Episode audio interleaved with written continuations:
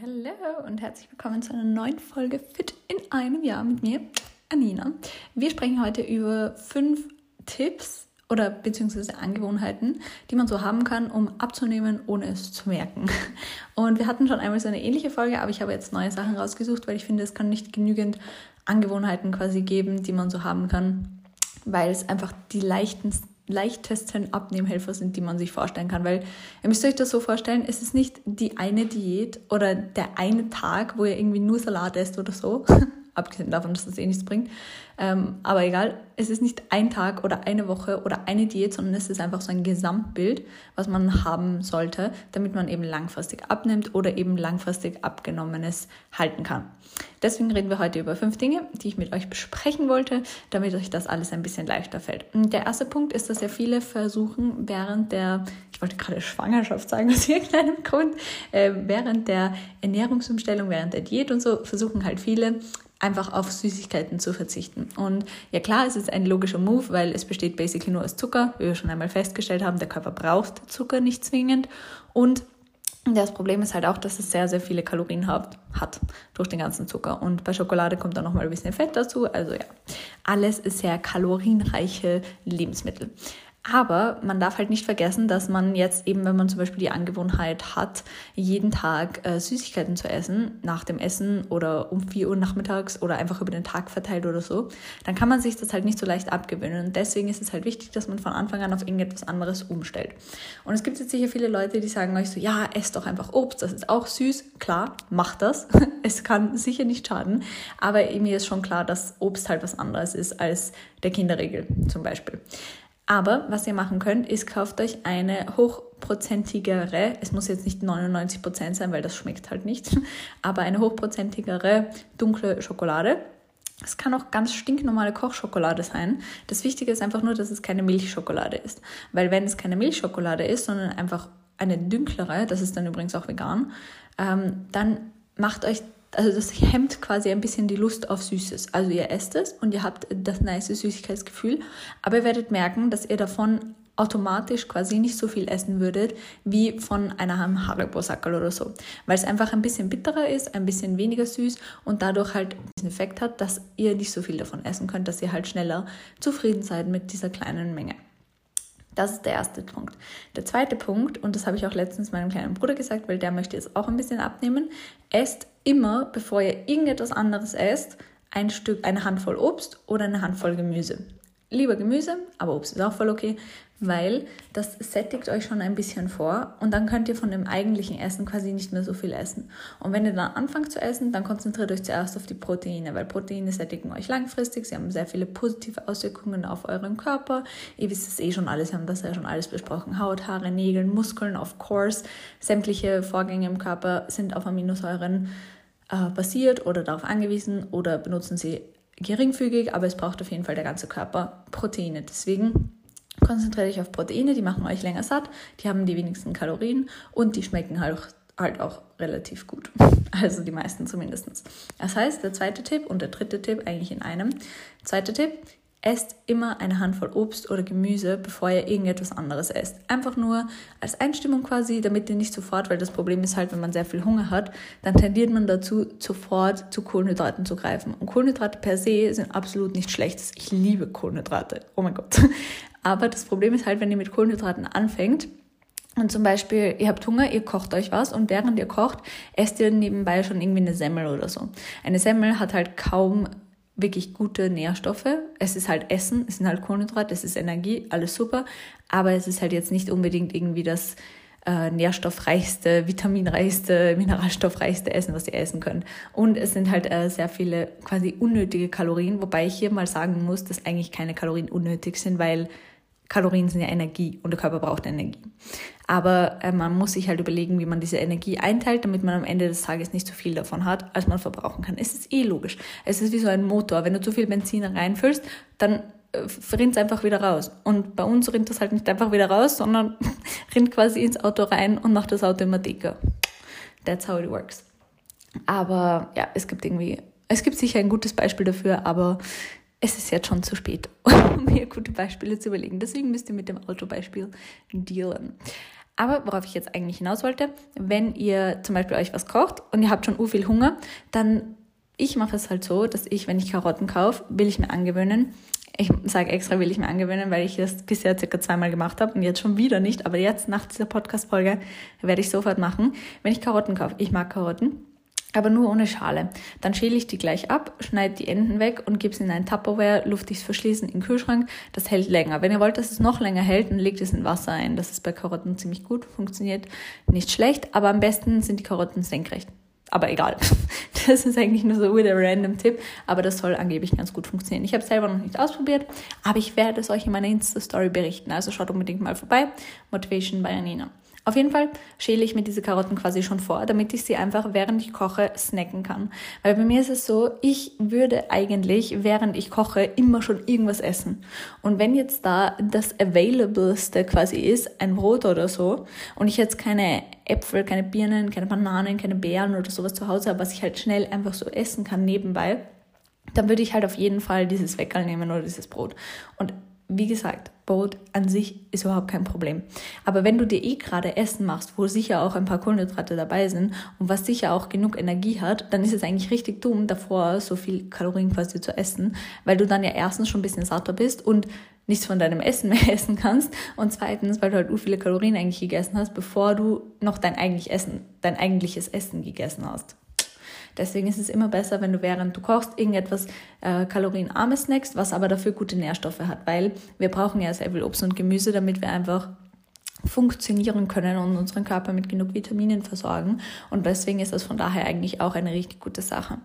Zweiter Tipp. Dritter Tipp, wie ich schon gesagt habe, fangt mit Proteinquellen an. Und zwar nicht nur beim Essen selbst, sondern auch beim Essen zubereiten. Also wenn ihr das auf euren Teller gebt, dann gebt zuerst die Proteinquelle dazu, dann ein Gemüse oder irgendetwas, was ähm, euch füllt, zum Beispiel Gemüse oder Kartoffeln, ähm, aber tendenziell auch immer ein bisschen Gemüse. Und dann zum Schluss erst Fettquellen und danach Kalo äh, Kalorien und danach Kohlenhydrate. So, also sagen wir mal, ihr esst irgendwie an einem Tag, was weiß ich, einen Salat mit Feta-Käse, Paprika, Salat und einem Brot oder so. Dann gebt auf euren Teller zuerst den Feta-Käse, dann den Paprika, dann den Salat und dann das Brot, weil dann seht ihr schon, dass euer Teller eigentlich relativ voll ist und dann gebt ihr nicht so viele Kohlenhydrate dazu. Weil, wie gesagt, und es regt mich immer voll auf, wenn Leute das sagen, Kohlenhydrate sind nicht böse oder so. Kohlenhydrate sind nicht schlecht. Kohlenhydrate sind geil und Kohlenhydrate machen uns auch satt und Kohlenhydrate sind einfach auch eine wichtige Energiequelle. Ich meine, sonst gäbe es es ja nicht. Ja, man muss sich das immer so vorstellen. Es hat ja einen Grund, warum wir Proteine, Fetten und Kohlenhydrate zu uns nehmen. Unser Körper ist ja darauf ausgelegt, all das zu verwenden. Deswegen ist das absolut nicht schlimm. Aber es ist halt tendenziell besser, wenn wir mit Protein anfangen, weil es eben weniger Kalorien hat und uns länger satt macht und eben so viele positive Auswirkungen auf Muskelaufbau und somit auch auf die Diät hat. Weil, wie wir schon einmal gehört haben, je mehr Muskeln wir haben, desto ähm, mehr verbraucht der Körper quasi im Grundzustand. Und Muskeln können halt nur wachsen, wenn sie auch ausreichend Protein kriegen. Also wenn ihr jetzt ins Gym rennt, jeden Tag, was sowieso keine gute Idee ist, aber wenn ihr jetzt jeden Tag zwei Stunden trainieren geht, schwer trainiert und eigentlich Muskeln aufbauen müsstest, aber ihr hast kein einziges Gramm Protein, dann wird das nicht funktionieren, weil so der Körper kann ja nicht aus nichts etwas bauen. Es wird vielleicht kurz auf einen gewissen Zeitraum funktionieren, aber langfristig braucht es einfach Proteine, damit der Körper funktionieren kann. Deswegen fangt es mit Proteinen an, dann das Gemüse, dann die Kohlenhydrate und auch während dem Essen fangt einfach damit an, das Protein zu essen. Es ist nicht so schlimm. Oder auch wenn ihr jetzt zum Beispiel, meine Mama hat das letztens, letztes Wochenende gemacht, ähm, Huhn, Erdäpfel, Tomaten, Karotten und Zwiebel, glaube ich, einfach in eine Form gegeben und im Backrohr gebacken. Sehr geil. Fangt einfach mit dem Huhn an. Esst danach äh, die Tomaten und die Karotten und dann zum Schluss ein paar Kartoffeln. Kartoffeln sind auch super. Ja? Dabei jetzt, glaube ich, also da war jetzt keine so orge Kohlenhydratquelle eigentlich dabei außer halt die Kartoffeln. Aber Kartoffeln sind eigentlich eher kalorienarm und haben jetzt gar nicht so viele Kohlenhydrate, wie man vielleicht denken mag. Anyway, diese Reihenfolge solltet ihr beachten. Dritter Tipp. Der vierte Tipp ja, ich weiß, der vierte Tipp ist ein bisschen schwieriger, auch wenn es auf den ersten Blick quasi nicht so klingt. Aber schlaft wirklich genug. Wenn ihr wisst, okay, ich muss am nächsten Tag irgendwie um sechs aufstehen oder so, dann versucht, dass ihr mindestens sieben Stunden Schlaf bekommt, weil es gibt unterschiedliche Studien dazu, aber die meisten einigen sich eigentlich darauf, dass die optimale Schlaflänge zwischen sechs und acht Stunden liegt. Das ist natürlich von Person zu Person wieder ein bisschen unterschiedlich, kann man jetzt nicht so pauschalisiert sagen, Aber sieben Stunden sind eigentlich immer ein relativ guter Richtwert, den man irgendwie einhalten sollte. Das heißt, wenn ihr um sechs aufstehen müsst, dann schaut, dass ihr um 11 Uhr spätestens wirklich schlaft. Ja, das funktioniert nicht immer und ich bin da definitiv nicht die richtige Person, die da eigentlich ein Moralapostel sein sollte, weil ich bin sehr gut darin, ähm, irgendwie aus Versehen zu spät schlafen zu gehen oder so. Ich weiß nicht warum. Daran muss ich echt noch arbeiten, aber nobody is perfect und das Wichtige ist, dass man es weiß und das auch echt verändern kann. Aber ich merke das halt auch selber bei mir. Ich schlafe meistens mindestens sechs Stunden und das reicht mir eigentlich eh oft. Natürlich mehr wäre nicht schlecht, aber es ist okay. Aber ich merke dann halt sehr schnell, wenn ich jetzt zum Beispiel in einer Nacht nur fünf oder sogar vier Stunden schlafe, dass ich am nächsten Tag wesentlich, also erstens mal müde bin, zweitens bisschen so cranky und drittens ur viel Hunger auf die ärgsten Kohlen und Kohlenhydrat- und Fettquellen habe. Also Burger, pa äh, Pasta, Burger, Pizza, Schokolade, ähm, generell einfach Sachen, die halt Fett und Zucker kombinieren, sind einfach, ja, also die sind dann sehr tempting und die führen mich dann quasi in Versuchung, wenn ich äh, nicht so viel geschlafen habe. Deswegen ist es immer gut, wenn ihr einfach schaut, dass ihr ausreichend schlaft, weil dann passiert euch das gar nicht erst, dass ihr in, dieses, äh, in diesen Müdigkeitshunger quasi kommt, weil ihr müsst euch das so vorstellen, euer Körper hat quasi über die Nacht nicht so viel Energie bekommen, wie er gewohnt ist und versucht dann diese Energie über den Tag wieder reinzuholen. Und das kann dann eben passieren, dass ihr so voll extremen, irrationalen Hunger auf irgendwelche Süßigkeiten oder so bekommt. Und um das zu verhindern, schaut eben, dass ihr gut früh genug schlafen geht. So, was sind Tipps, um früh genug schlafen zu gehen? Mir fällt ehrlich gesagt leichter, früher schlafen zu gehen, wenn ich alleine bin. Aber ich wohne ja mit meinem Freund zusammen, deswegen ist es manchmal nicht ganz so leicht, weil ich habe dann irgendwie immer so das Gefühl, ich muss so warten, bis er auch ins Bett geht. Und er geht halt manchmal ein bisschen später als ich schlafen, deswegen ist es ein bisschen schwierig. Aber ähm, ihr könnt es natürlich trotzdem euch timen und einteilen. Und was mir immer hilft, ist am Anfang vom Tag so einen Plan zu schreiben und aufzuschreiben, was ich alles an dem Tag machen muss und dann wirklich versuchen, so früh wie möglich anzufangen. Weil bei mir ist nicht so das Problem, dass ich einfach so von alleine quasi länger aufbleibe, sondern bei mir ist es eigentlich eher so, dass ich einfach das Gefühl habe, okay, ich muss jetzt noch ur viele Sachen machen, bevor ich schlafen gehe und dann wird es halt urspät. Und das liegt eigentlich nicht daran, dass ich so viel zu tun habe oder so, sondern daran, dass ich am Vormittag irgendwie ein bisschen zu viel getrödelt habe oder prokrastiniert habe oder so und dass ich dann dadurch einfach später erst schlafen gehen kann. Und das sollte natürlich nicht passieren, das ist jetzt nicht so optimal. Deswegen schaut, dass ihr euch eine Liste schreibt. Außerdem versucht jeden Tag ungefähr zur selben Zeit schlafen zu gehen, weil dann werdet ihr automatisch zu dieser Zeit müde werden und dann könnt ihr euch ein bisschen ähm, besser quasi darauf immer einstellen, weil euer Körper sich halt daran gewöhnt. Und ähm, ganz wichtig, versucht vor dem Schlafengehen direkt nichts mehr zu essen oder zu trinken, weil einerseits werdet ihr halt dadurch wahrscheinlich nicht so gut schlafen, weil ihr vielleicht irgendwann mitten während der Nacht auf Toilette müsst und andererseits werdet ihr auch ein bisschen schlechter einschlafen. Also ich weiß nicht, ob eure Eltern euch das früher auch immer gesagt haben, so nein, isst nicht so spät noch Gemüse, weil dann muss das deinen Bauch noch verdauen und bla bla bla und es stimmt halt wirklich. Also ja, einerseits bin ich so der erste Mensch, der euch sagt, äh, euer Körper weiß nicht, wie spät es ist und ob er die Kohlenhydrate jetzt um 8 in der Früh oder um 8 am Abend, das ist wurscht. Aber ihr solltet halt wirklich nicht so spät, bevor ihr schlafen geht, noch was essen, weil ihr dann einfach weniger gut einschlaft und dann geht das eben auf eure Schlafenszeit. Also das sollte man halt bedenken. Allerdings stimmt das natürlich auch nicht für alle Menschen. Also manche Menschen können auch am besten schlafen, wenn sie gerade erst was gegessen haben. Deswegen, ja, es ist einfach so ein Tipp, den man sagen kann, wo man sich denken kann, okay, das kann ich jetzt ausprobieren. Aber wenn das für euch eh funktioniert, dass ihr irgendetwas esst und dann erst schlafen geht, dann macht das bitte. Also das ist jetzt wirklich einfach nur so eine Empfehlung von mir. Gut, also das war der dritte Punkt, ausreichend schlafen. Der vierte Punkt ist auch ziemlich wichtig, weil man einfach dadurch ein bisschen weniger Hunger hat. Und zwar ist es einfach regelmäßige Bewegung. Bewegung ist so wichtig, weil viele Menschen nehmen eigentlich nur zu, weil sie zum Beispiel sich nicht ausreichend bewegen. Gerade jetzt im Homeoffice und im Lockdown gehen die Leute tendenziell eher weniger raus und dadurch merkt, nimmt man zu, ohne es zu merken, weil es ist ja eh komplett logisch. Ihr müsst euch mal vorstellen, ein Sagen wir, eine Person, die in irgendeinem Büro arbeitet oder so, die steht in der Früh auf, sagen wir, sie ist eh relativ sportlich und geht, okay, vielleicht ist das ein bisschen ein zu unrealistisches Beispiel. Anderes Beispiel. Ein Büromensch geht jeden Tag in die Arbeit und fährt dort öffentlich hin. Ja? Wenn man öffentlich irgendwo hinfährt, dann muss man wahrscheinlich ein paar Wege gehen zwischen dem Haus zu, äh, zum Bus, zur U-Bahn und so weiter. Dann ist er arbeiten, da sitzt er größtenteils herum, aber er hat äh, irgendwie fünf Meetings am Tag und muss zu jedem Meetingraum einzeln hingehen. Gut, dann geht er 10 Minuten da, 10 Minuten da, 10 Minuten da, 10 Minuten da, fünfmal, also 50 Minuten.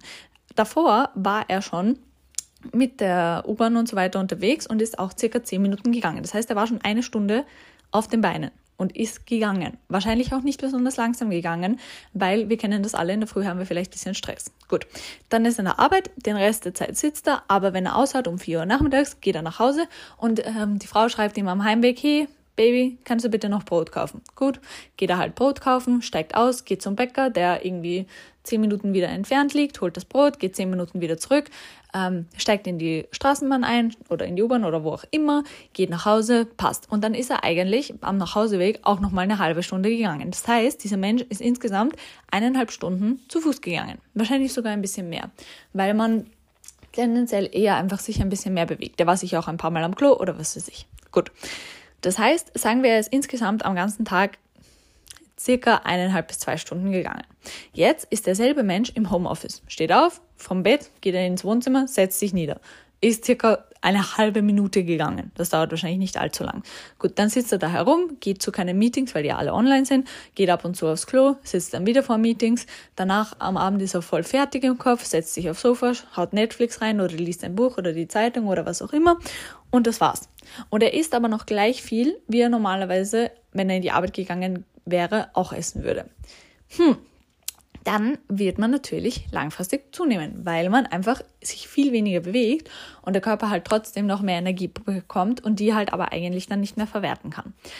Und das ist das Problem. Ähm, ich glaube, dass viele Menschen dadurch zugenommen haben. Ich glaube auch, dass viele Menschen, wenn sie im Homeoffice sind, äh, mehr essen automatisch, weil einfach das Essen viel näher ist. Und bei vielen Menschen ist es dann einfach so, dass ihnen Fahrt wird zum Beispiel und man kennt das ja von sich selbst. Dann geht man zum Kühlschrank, schaut, was drin ist, nimmt immer wieder was raus und so weiter. Und dann merkt man vielleicht auch nicht, dass man zum Beispiel die ganze Zeit isst. Und das Problem ist auch bei diesen stetigen Snacken, dass der Insulinspiegel nie so weit runtergeht, dass die Fettverbrennung wirklich gescheit starten kann. Und die läuft dann eigentlich nur in der Nacht und das ist auch gut, aber das ist jetzt vielleicht nicht ausreichend. Deswegen empfiehlt es sich sehr, wenn man im Homeoffice ist, sich immer wieder Reminder zu stellen, hey, steh auf, mach zehn Hampelmänner, mach zehn Kniebeugen, mach was auch immer, weißt du? Es ist so, natürlich ist mir klar, dass Menschen nicht einfach random über den Tag verteilt irgendwelche Pausen machen können, wenn nur weil sie im Homeoffice sind. Okay, ich möchte jetzt niemanden dazu verleiten, unerlaubte Pausen zu machen. Aber ich glaube, wir wissen alle auch, dass sehr viele sowieso Pause machen. Und äh, wenn Sie jetzt zum Beispiel eine kleine Pause machen, eine Bildschirmpause, sollte man ja machen, circa einmal in die Stunde und währenddessen irgendwie kurz aufstehen, zehn Hampelmänner machen, sich wieder hinsetzen, weitermachen. Das dauert nicht einmal lang, das dauert vielleicht zwei Minuten. Und wenn du jeden Tag, jeden Tag, wenn du jede Stunde zwei Minuten lang Hampelmänner machst, dann ist es auf jeden Fall schon einmal besser, als wenn du den ganzen Tag nur sitzt. Genauso ist es besser, wenn du zum Beispiel einfach, wenn du die Möglichkeit hast, deinen Laptop auf ein erhöhtes Regal oder so stellst und dich davor stellst. Weil natürlich ist Stehen nerviger als zu sitzen, aber es ist halt besser für deine Haltung und es verbrennt auch ein bisschen mehr Kalorien, als wenn du sitzt und du stehst wenigstens. Den ganzen Tag zu sitzen ist nämlich auch nicht unbedingt so gesund. Dann, wenn du zum Beispiel eine Mittagspause hast, könntest du in dieser halbe Stunden, halben Stunde spazieren gehen. Weil, ganz ehrlich, du bist im Homeoffice, du kannst theoretisch auch essen, während du was auf deinem Laptop oder so machst. Ja, also ich glaube, das machen eh sehr viele. Deswegen kannst du diese halbe Stunde ruhig nutzen, um rauszugehen, um spazieren zu gehen, um ein bisschen an die frische Luft zu kommen. Das Gute dabei ist halt, dass du danach sicher dich auch besser wieder konzentrieren kannst, weil du einfach mal draußen warst und frische Luft und Sonne und vielleicht auch Regen, was auch immer, aber auf jeden Fall Luft bekommen hast und ein bisschen Bewegung und dadurch kannst du dich nachher besser konzentrieren und es hat halt den Vorteil, dass du einerseits mehr Kalorien verbrennst, andererseits auch weniger Hunger hast, weil wenn man sich ein bisschen mehr bewegt als gar nicht, dann hat man ein bisschen weniger Hunger. Wenn man sich dann wieder extrem viel bewegt, hat man natürlich wieder mehr Hunger, weil der Körper das dann braucht. Aber dieses bisschen an Bewegung, das ist schon gut, damit man einfach ein bisschen sich auch ablenkt vom Essen und ähm, ein bisschen rauskommt, sich ein bisschen bewegt, seinen Kreislauf in Schwung bringt und so weiter. Und ihr müsst euch halt auch denken, jemand, der unter normalen Umständen quasi mindestens jeden Tag zwei Stunden herumgeht, wenn der im Lockdown einfach nur eine halbe Stunde rausgeht, dann ist es auf jeden Fall schon besser, als wenn er gar nicht rausgeht. Deswegen Bewegung im Alltag einbauen. So wichtig. Und es gibt so viele verschiedene Möglichkeiten. Und der fünfte Punkt, eins, zwei, drei, vier, fünf. ja, ich glaube, wir sind beim fünften Punkt. Ähm, der ist eigentlich relativ easy, ist weniger Kalorien. Aber ist mehr Menge, weil ähm, das Problem bei den meisten Diäten ist halt, dass viele Menschen zum Beispiel das essen, was sie normalerweise auch essen, nur halt weniger davon.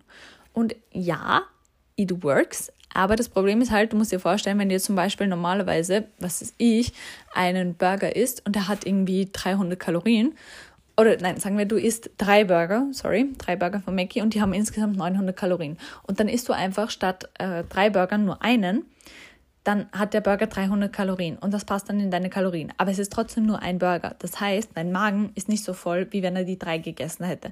Deine Kalorien sind natürlich auch weiter unten. Aber du musst irgendwie diesen Platz in deinem Magen von den zwei anderen Burgern füllen. Und das geht natürlich nicht mit anderen Burgern, weil die dann ja auch wieder mehr Kalorien haben. Und wir wollen ja, wenn wir abnehmen wollen, Kalorien sparen.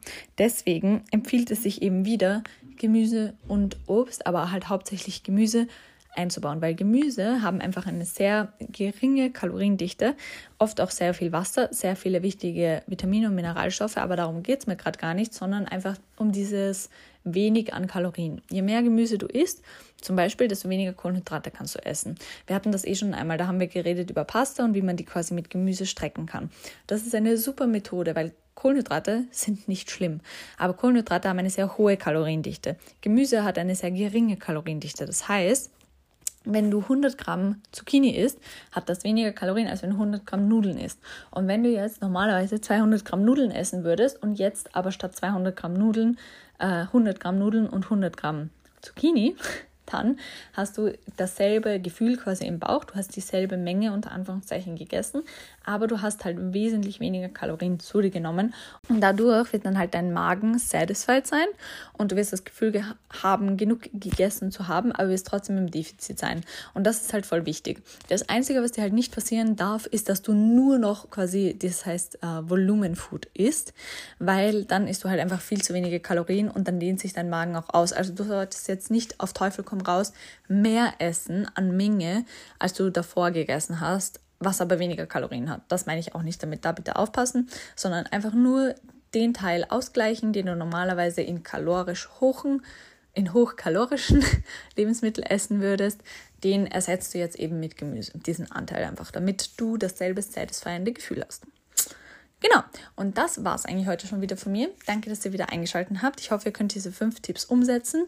Die Tagesaufgabe ist heute, wer hätte es gedacht, sucht euch einen davon aus und versucht den heute gleich einzubauen. Dann werdet ihr auf jeden Fall gut damit fahren. Und ähm, was ich auch noch sagen wollte, ich habe auf meinem Instagram-Account gerade noch eine Sixpack-Challenge laufen, die geht noch zwei Wochen. Und da könnt ihr auch gerne noch ein bisschen mitmachen. Da werde ich euch nämlich so angewandte, praxisnahe Tipps und Tricks zeigen, wie ihr eben auch in ein Defizit kommen könnt. Gut, jetzt hoffe ich, ihr habt eine wunderschöne Woche. Go crush the week und wir hören uns nächste.